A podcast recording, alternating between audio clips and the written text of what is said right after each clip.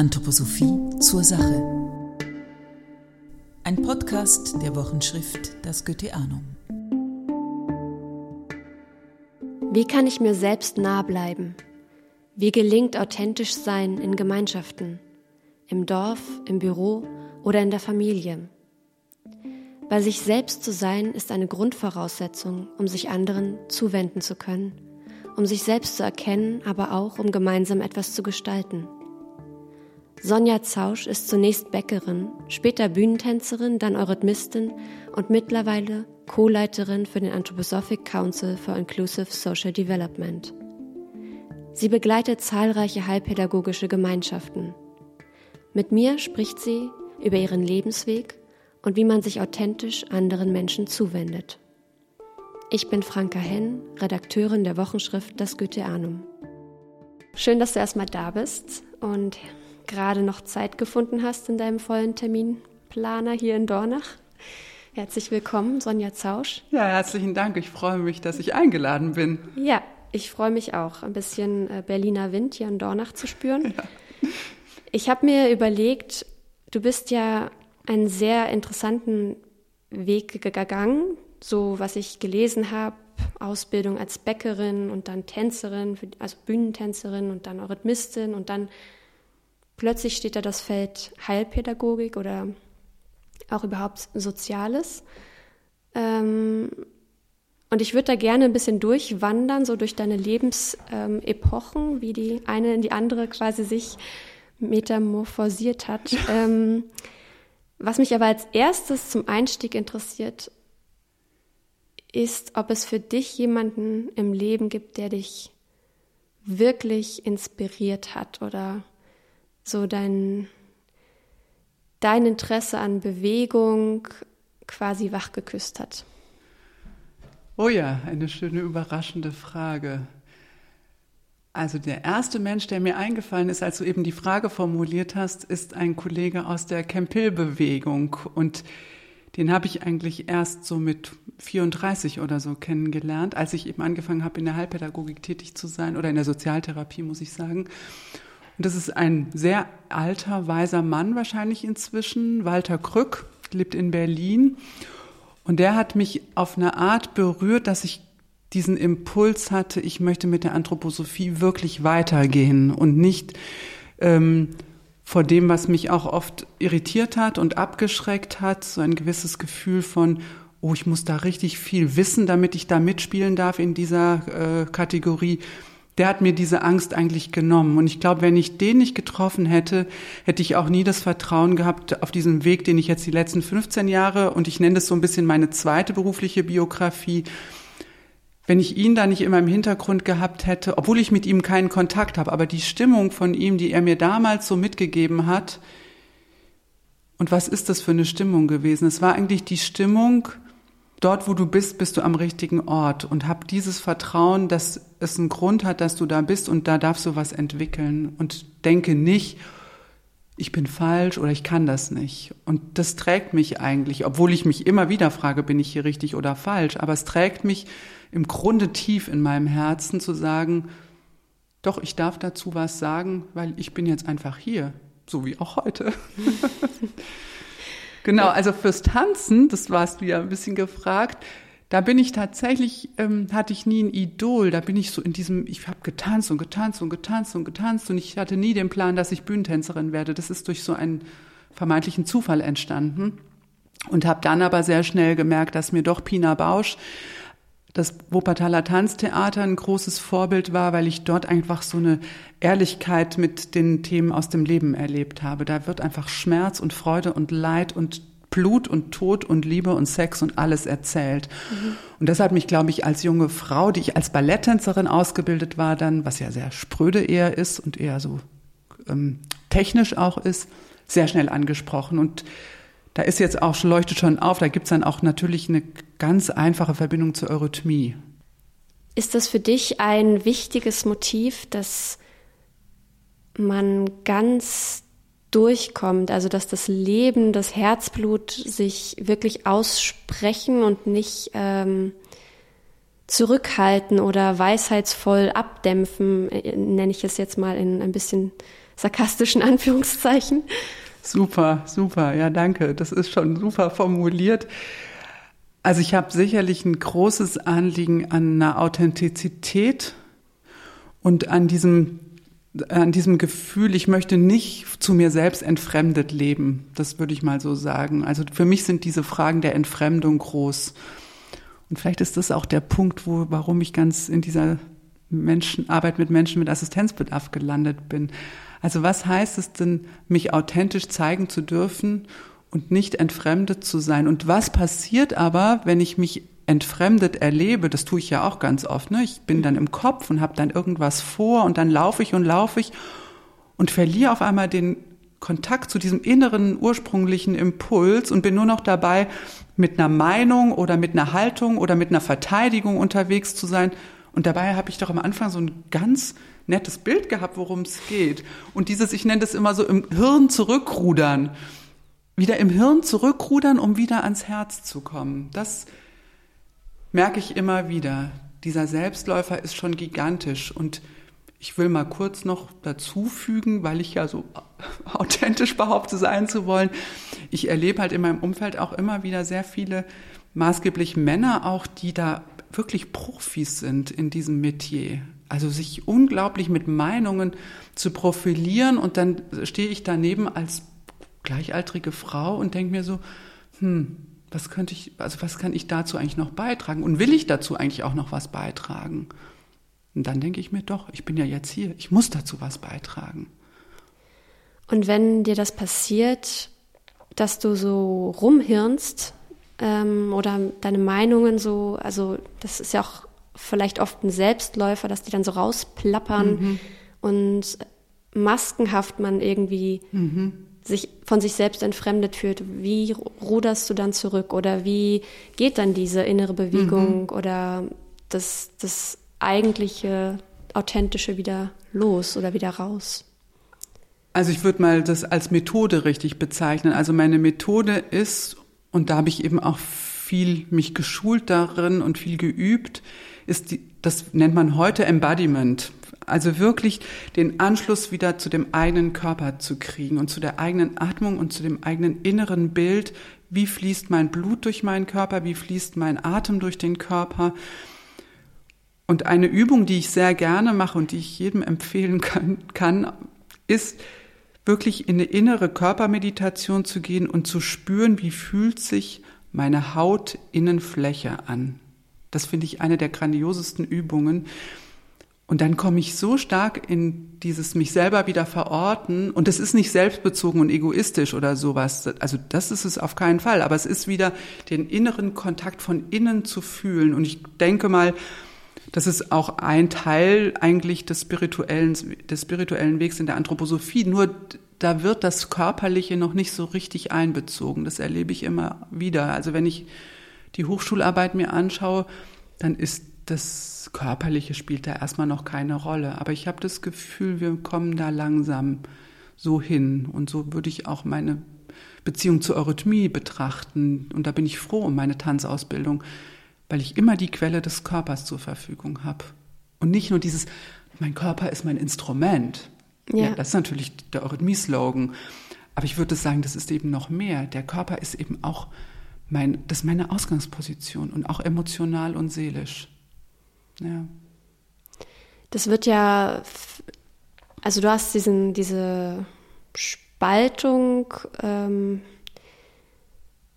schon angedeutet, die es gesellschaftlich gibt, die man dann als Patriarchat und so weiter und so weiter ähm, titulieren kann, aber eigentlich auch unabhängig davon, was ich wahrnehme, ist die Schwierigkeit eigentlich sowas wie in sich selbst hineinzuspüren, bei sich zu bleiben, einen authentischen Ausdruck in dem Moment mit den Menschen oder in Situationen, entstehen die da sind, lassen, ne? entstehen ne? zu lassen. Also diese ja. Offenheit und gleichzeitig Aktivität, mm, dass das das Anliegen oder die unglaubliche Forderung ist jetzt an jeden eigentlich oder jede und gleichzeitig dem aber ja immer noch sowas anhängt, so das ist jetzt sowas Softie-mäßiges mhm. oder oh, jetzt, also mhm. wenn man, mhm. wenn man da jetzt in irgendein Leitungsgremium hinein ähm, steht, Geht. stellt, mhm, mhm dann mhm.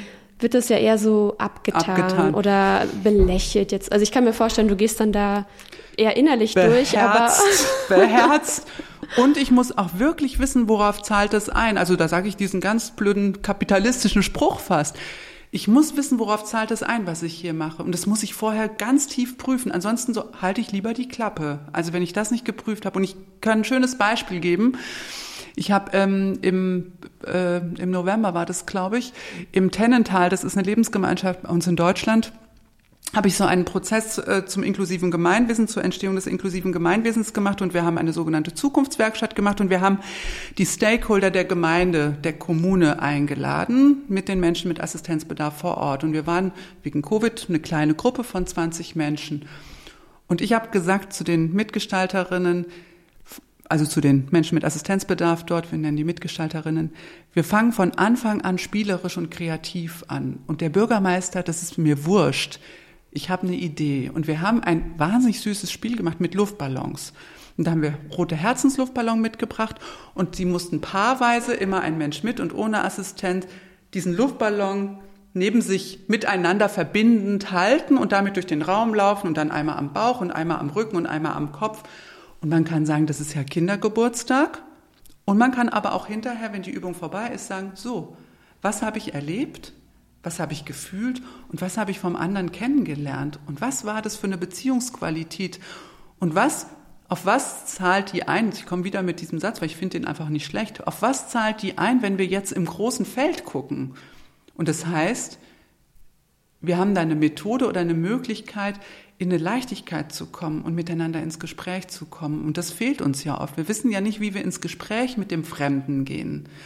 Und dann eine Brücke zu bilden mit so einer künstlerischen Intervention, das, und das ist so in Erinnerung. Wir haben uns dann wieder getroffen im Februar und das war so ein zentrales Thema, dieses Luftballonspiel, was wir gemacht haben.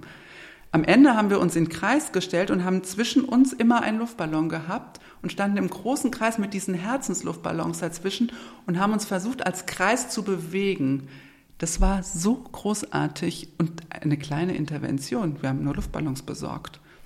Aber gleich zu sagen, was verbinde ich eigentlich damit, das muss ich schon prüfen vorher.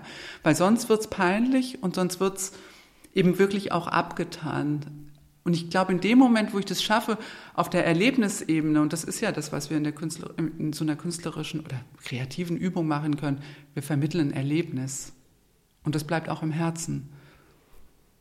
Also im heilpädagogischen Kurs bei Rudolf Steiner gibt es diese Passage, die Andacht zum Kleinen. Und das ist für mich so ein Motiv da auch.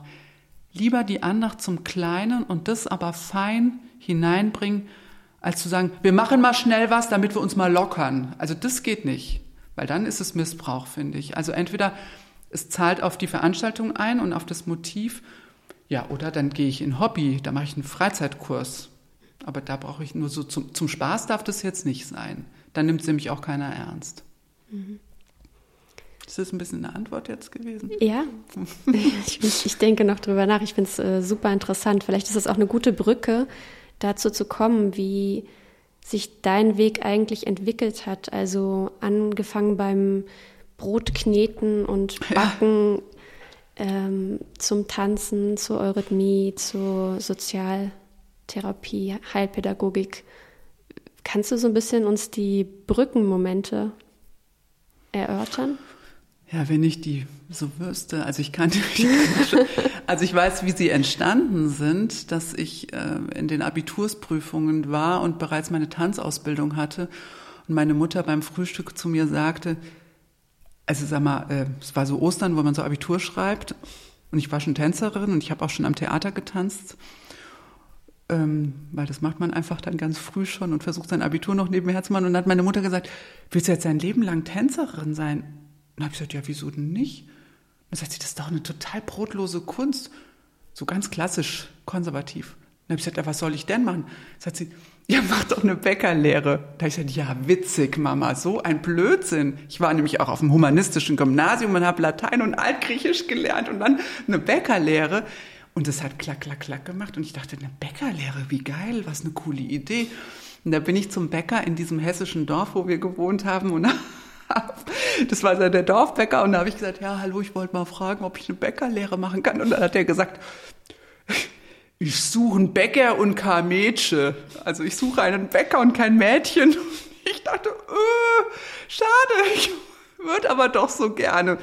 Habe ich natürlich noch mal einen Satz dazu gesagt. habe gesagt, na ja, aber ich würde schon gerne auch ein Bäcker werden, auch wenn ich ein Mädchen bin. Mädchen fand ich damals auch schon irritierend, dass er mich Mädchen genannt hat. Naja, und dann hat er gesagt, ich kann ja mal Probe arbeiten.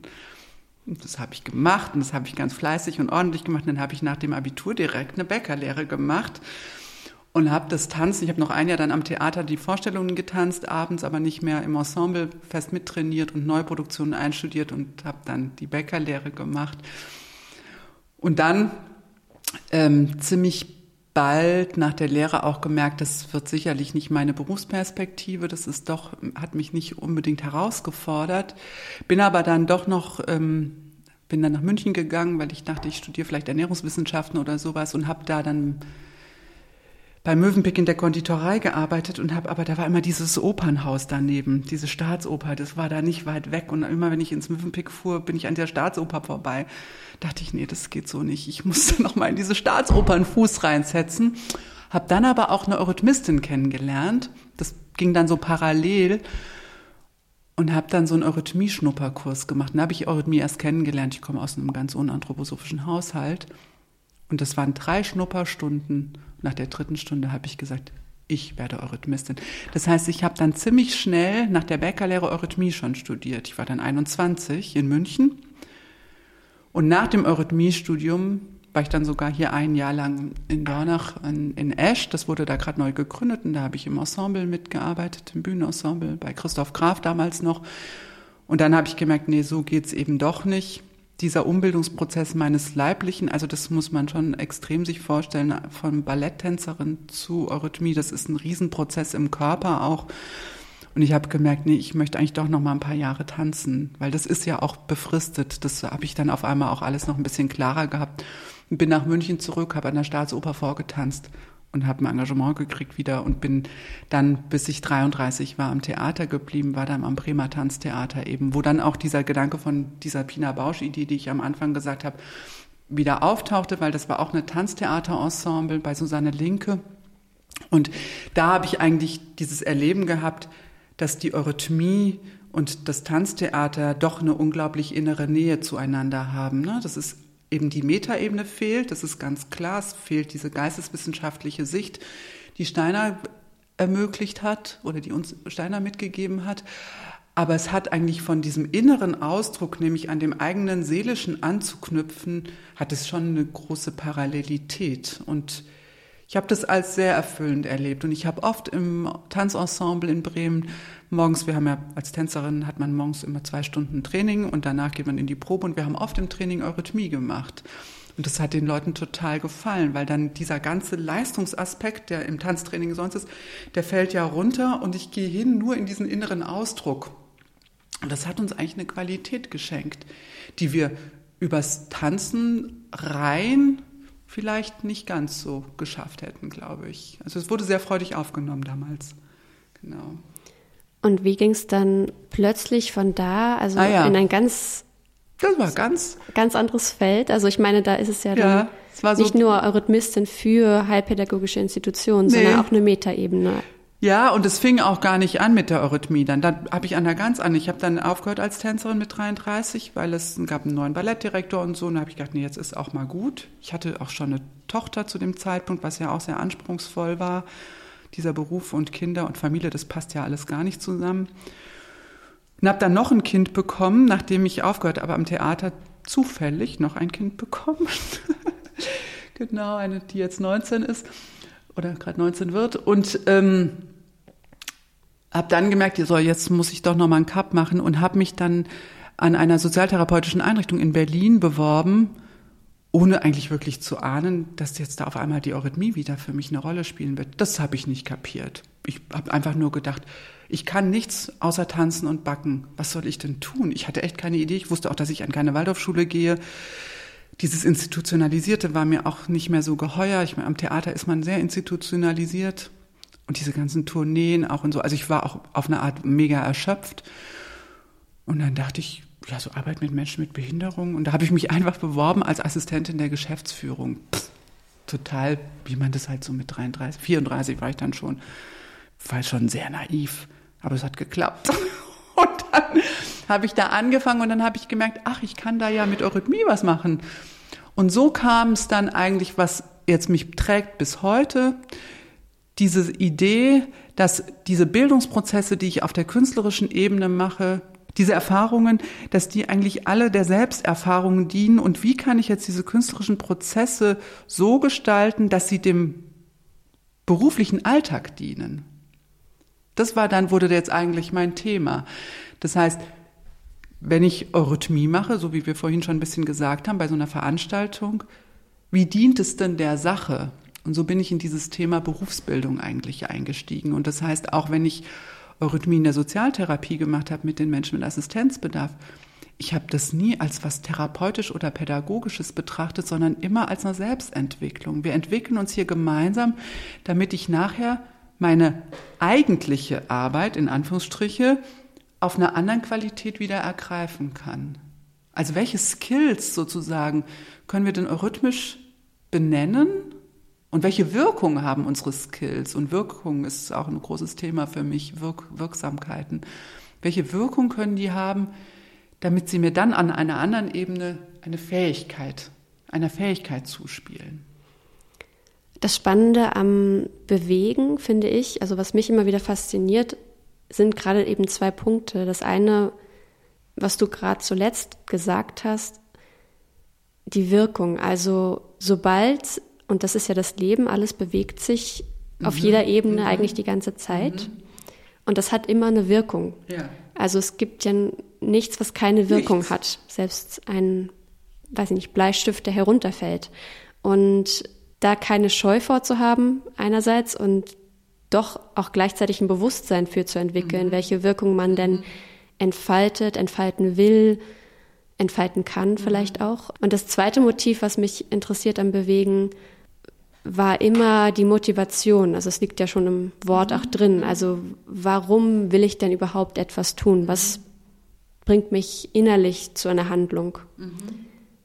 Kannst du vielleicht sagen, welche Qualitäten oder Skills, hast du gesagt, sind es denn, die du in diesen Selbstentwicklungsprozessen in Gemeinschaft, wie du sie jetzt genannt hast, herausforderst oder förderst? Mhm. Ja, ich finde es ganz toll, wie du das jetzt auch äh, benennst, weil ich glaube, so hätte ich das jetzt gar nicht benennen können. Was fordere ich da heraus? Und ich habe das Gefühl, das schließt auch wieder an eine Stelle an, die wir eben schon mal kurz angesprochen haben. Wie darf ich mich als Mensch authentisch zeigen? Also es hat wieder was mit dem zu tun. Der Körper ist eben gnadenlos. Da kann ich eben nichts Verstelltes machen. Wenn ich eben mit einer gewissen Körperlichkeit ausgestattet bin, ich muss mit der leben. Ich kann da nicht viel dran machen. Ich kann ein bisschen abnehmen, ich kann ein bisschen zunehmen, ich kann ein bisschen Muskeln mit draufpacken.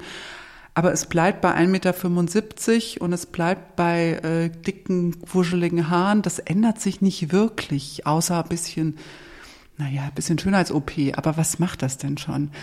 Also das heißt, der Körper ist immer eine Begegnung mit was ganz Purem. Und wenn ich das jetzt in der Begegnung in der Situation erlebe, ich würde denken, ich bringe Menschen eigentlich in sehr verletzliche Situationen. Und zum Glück wissen die das nicht unbedingt am Anfang. Und diese Achtsamkeit zu sagen, wir gehen hier ganz kleine Schritte, weil mir ist bewusst, das, was ich hier von euch wünsche, da wirkt etwas auf der Ebene der Verletzlichkeit.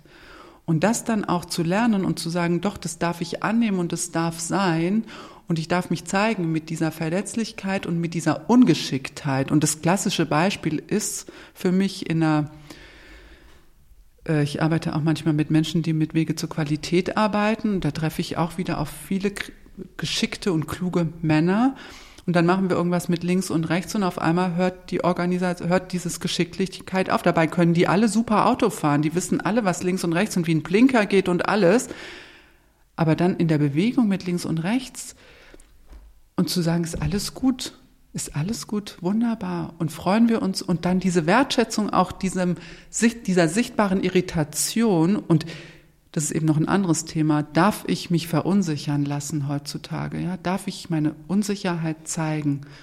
Und zwar so zeigen, dass ich sie nicht entschuldigen dafür suche und sage, Mensch, nur wegen dir musste ich mich, habe ich mich jetzt so blöd hier vor allem blamiert, dass ich mir nicht mehr, das ist ein super altes Muster, das kann, da höre ich meinen Papa schon fast innerlich reden.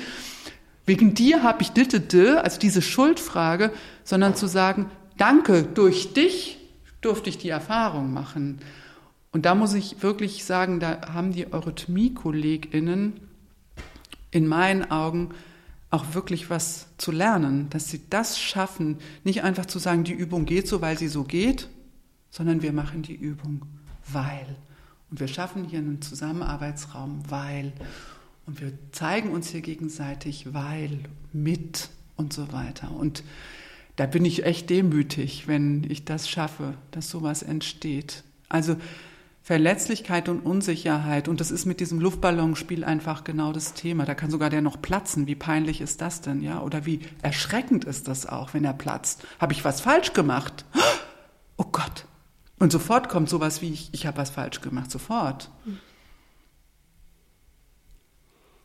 Ist ja. das für dich wichtig? Du hast das jetzt so, das Warum hervorgehoben. Also, Findest du es wichtig, das offen zu legen, die Gründe, warum du an einer Übung jetzt arbeitest oder eben auf diese Verletzlichkeiten auch im positiven, ja. wertschätzenden Sinne hinzuweisen, ja. damit es auch vielleicht anders ins Bewusstsein kommt? Genau, also ich finde, wir können unter Erwachsenen ja nicht mehr sowas nicht aussprechen. Also aber ich arbeite ja jetzt meistens mit Erwachsenen, also nur mit Erwachsenen eigentlich. Und ich finde, die müssen schon wissen, was hier passiert. Also und wenn ich das nicht anspreche, dann sage ich das auch vorher. Dann sage ich, wir machen jetzt einfach eine Übung, abends einfach bitte mal nach. Für jetzt ist es einfach, um mal kurz was zu sortieren. Dann können wir irgendwie ein AIO oder was weiß ich, was Einfaches. Kann man auch mal in der Nachahmung machen. Aber ich denke dann immer, dann muss man es wirklich auch oft machen, damit aus der Nachahmung die Selbstannahme dann auch entstehen darf. Weil also eine Übung mehrmals zu machen und die mehrmals in der Nachahmung zu machen, also wir sind ja nicht im ersten Jahr siebt, wenn wir da als Erwachsene stehen. Die müssen schon eine Chance kriegen, dass sie das zu ihrer Übung machen dürfen, die Menschen, die die Übung probieren. Ja. Und das ist eine richtige, also das muss man sich bewusst machen als Anleitung, als Anleitende. Also das ist ein Prozess, den in der Erwachsenenbildung für mich absolut zeitgemäß ist. Du hast ja auch, wir haben es vorhin schon vor dem Gespräch gehabt, ein Buch geschrieben mhm. mit Andrea Heidekorn von der Alanus Hochschule. Genau. Ähm, Spielraum für Unerwartetes. Genau. Und ist das, also das hast du gesagt, ist ein Arbeitsbuch oder Praxisbuch. Sind das zentrale Motive, also diese, genau diese Schritte zu finden? Oder diese Übungen? Ja, da war ich noch nicht so weit. Das habe ich jetzt, da war ich noch nicht so weit. Ich habe das 2017 äh, geschrieben und jetzt muss ich das noch ein bisschen korrigieren. Also Andrea Heidekorn steht da als Herausgeberin dabei, weil sie von der okay. Alanus Hochschule ist, aber sie hat da nichts beigetragen, außer dass sie das getragen hat und initiiert hat. Aber da sind noch drei andere AutorInnen dabei die eben äh, ihr Arbeitsfeld der Eurythmie in der Erwachsenenbildung beleuchtet haben. Und ich habe eben einen Teil geschrieben über die Menschen mit Assistenzbedarf und die Menschen mit psychiatrischen Erkrankungen. Das ist für mich auch noch ein großes Forschungsfeld gewesen in Berlin jetzt bestimmt fünf Jahre habe ich mit Psychiatrieklienten gearbeitet und eben auch mit Mitarbeitern in Einrichtungen. Ich mache, habe ja viel so Gruppenprozesse auch in Einrichtungen gemacht für, mit Nichtmenschen mit Assistenzbedarf, aber Mitarbeiterinnen, Mitarbeitenden. Ähm, und ich habe dort so ein Methodik-Didaktik-Teil aufgebaut. Aber da war ich noch nicht an diesem Punkt. Ähm, und da würde ich vielleicht gerne noch ein Thema dazu bringen. Wie bin ich denn an den Punkt gekommen mit dieser Verletzlichkeit und Unsicherheit? Und da möchte ich doch den Dank an die Menschen mit Assistenzbedarf äh, formulieren. Denn da habe ich gemerkt, wenn ich nicht die Beteiligten, und die sind sehr unterschiedlich in so einer Gruppensituation. Ich habe mache Gruppeneurythmie mit ihnen, wenn, oder habe ich gemacht. Ich habe jetzt leider nicht mehr so viele Möglichkeiten.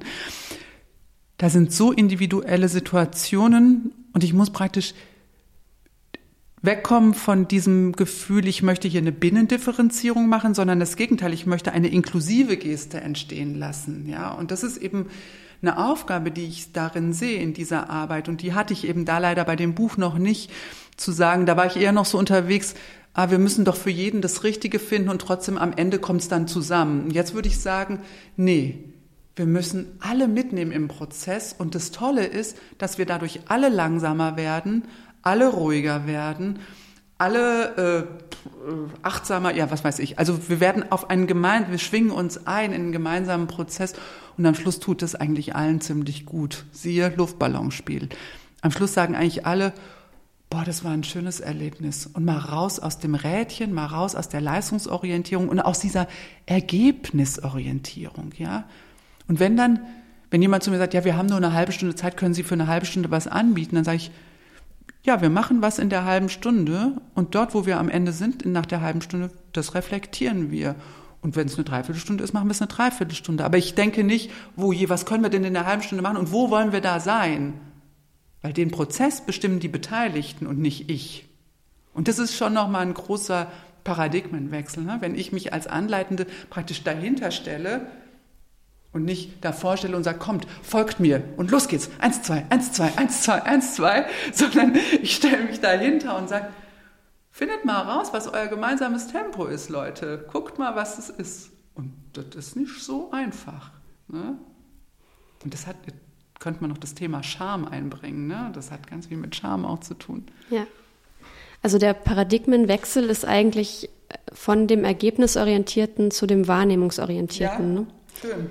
Und ähm, ja, es gibt noch ganz viele Themen, die ich jetzt sehr lange mit dir weiter besprechen könnte, aber vielleicht muss ich dann mal nach Berlin kommen. Also über Scham und äh, ja. also Scham im sozialen das Raum. Großartiges Thema. Puh. Mm, auch was mich noch weiter interessieren würde, wäre die Grundlage des Körpers, wie du damit mhm. umgehst. Aber weil die Zeit uns ausläuft und es schon so verflogen ist. Eine Geschichte möchte ich auf jeden Fall hier noch Möchte erzählen. ich deine eine Geschichte noch hören und auch gerne am Ende noch auf die Tagung hinweisen, ah, die ja. ihr ja auch Schön. mit dem Stichwort Verletzlichkeit versehen genau. habt. Danke. Also, gerne. die Geschichte. Ich möchte noch eine Person namentlich hier benennen, weil diese Chance einfach so schön ist. Pascal Carlin ist eine Schweizerin, die hier im Jura lebt, in meinem Alter ist, also 53 etwa oder 52. Und sie ist mit Autismus geboren und sie hat äh, eine unglaublich beeindruckende Entwicklung gemacht und hat darüber zwei Bücher inzwischen veröffentlicht beim Info3 Verlag. Und ich habe das eine Buch als Rezensionsexemplar bekommen und habe die Rezension geschrieben und das hat wirklich mich so tief berührt, wie sie schreibt, wie die Haltung gegenüber Menschen mit Autismus ist. Und ich muss sagen, diese Art, wie sie beschreibt, dass man mit einem ganz offenen, reinen, unvoreingenommenen Wesen, äh, Herzen sich begegnet, um das Wesentliche in der Begegnung kennenzulernen.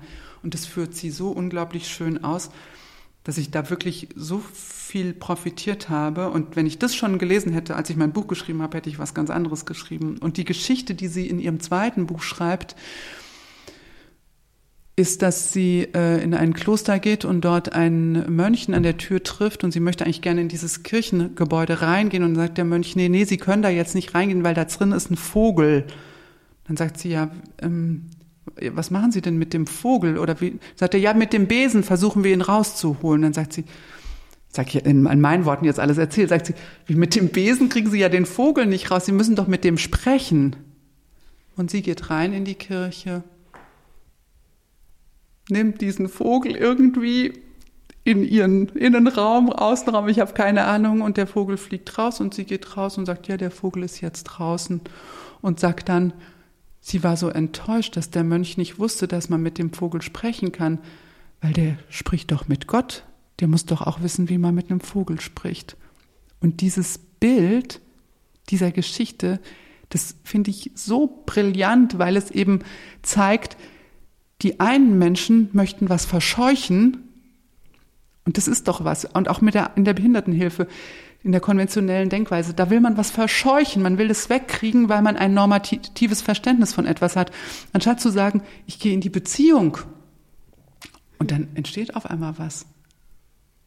Und das, also für mich ist das eigentlich die Geschichte schlechthin im Moment. In drei Wochen finde ich eine neue Geschichte, aber die ist es jetzt gerade, Die Frage, warum bist du hier? Warum begegnest du mir? Und ich nehme dich ernst, lieber Vogel. Komm, ich helfe dir wieder in die Freiheit. Genau. Ja, das fand ich noch Pascal Kalin. Ich kann es euch allen ans Herz legen, die ihr jetzt zuhört. Und die kommt auch zu unserer Tagung. Mhm. Und sie wird dort eine Arbeitsgruppe machen. Und sie hat gerade einen Film gedreht, den sie wow. selbst alleine spricht. Und ihr Sohn hat es gefilmt. Und da spricht sie eben über dieses Innenerleben von Autismus. Und sie selber ist in der, die ganze Zeit vor der Kamera. Und den Film werden wir auch bei der Tagung zeigen. Wir machen einen kleinen cineastischen Beitrag. Auch und die Tagung ist eigentlich entstanden, weil wir uns in so einem, also jetzt rede ich in meiner Aufgabe als Leitung des anthroposophischen Anthroposophic Council for Inclusive Social Development, wo ich seit fünf Jahren mit zwei Kollegen die Leitung innehabe. Und wir haben jetzt immer alle zwei Jahre eine große internationale Tagung und wir wollten unsere interdisziplinären Felder, mit denen wir arbeiten, immer beleuchten. Und da hatten wir zuerst die Sozialwissenschaften beleuchtet vor vier Jahren, dann vor zwei Jahren die ähm, Bildungswissenschaften und jetzt eben die Gesundheit. Und da sind wir zu der Idee gekommen, dass wir eigentlich, was sind denn diese gesundheitlichen Faktoren und haben die Liebe, die Verletzlichkeit und das Gleichgewicht als so drei Begriffe in den Raum gestellt und wollen uns anhand dieser drei Begriffe eigentlich der Frage nach ja, individueller, gemeinschaftlicher, aber auch Erdengesundheit stellen. Und ich muss sagen, dass es mir sehr viel Spaß macht in der Vorbereitung, weil ich merke, dass sehr viele Menschen da sehr profund sich dazu äußern werden können.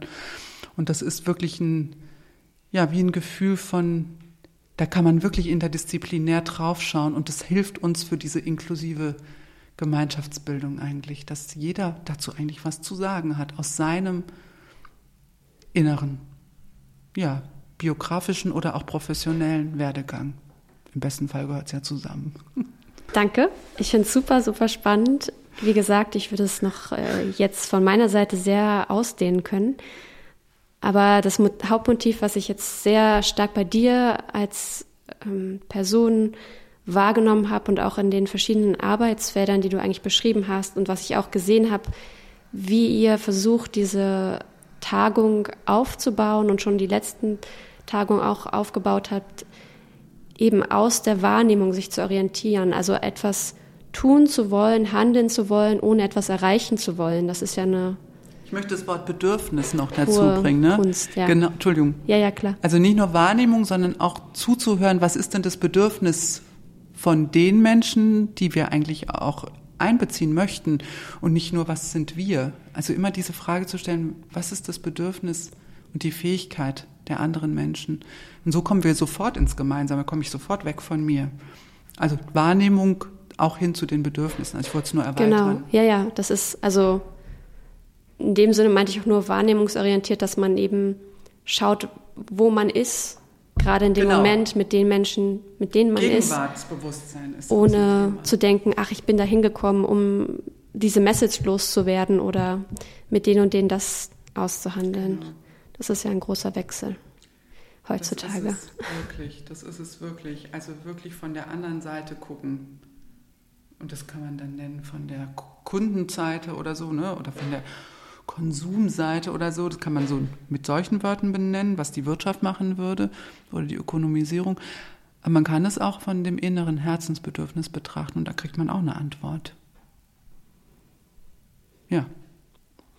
Also vielen Dank und auf jeden Fall ganz viel Freude weiterhin an deiner Arbeit. Ja, lieben Dank. Gleichfalls. vielen Dank für die Möglichkeit. Es ist ja erstaunlich, was in so einem Gespräch entsteht. Ja, wir hatten jetzt ja nicht den Superplan, außer dass wir hier so schöne aufgeschriebene Zettel schon haben, an denen wir uns orientieren wollten. Aber es entsteht, was entstehen möchte. Danke. Ja, vielen Sehr Dank dir. Kreativ, ganz in meinem Sinne. Wenn dir der Podcast gefallen hat, vergiss nicht zu abonnieren. Die Wochenschrift Das Goetheanum kannst du online lesen unter dasgoetheanum.com.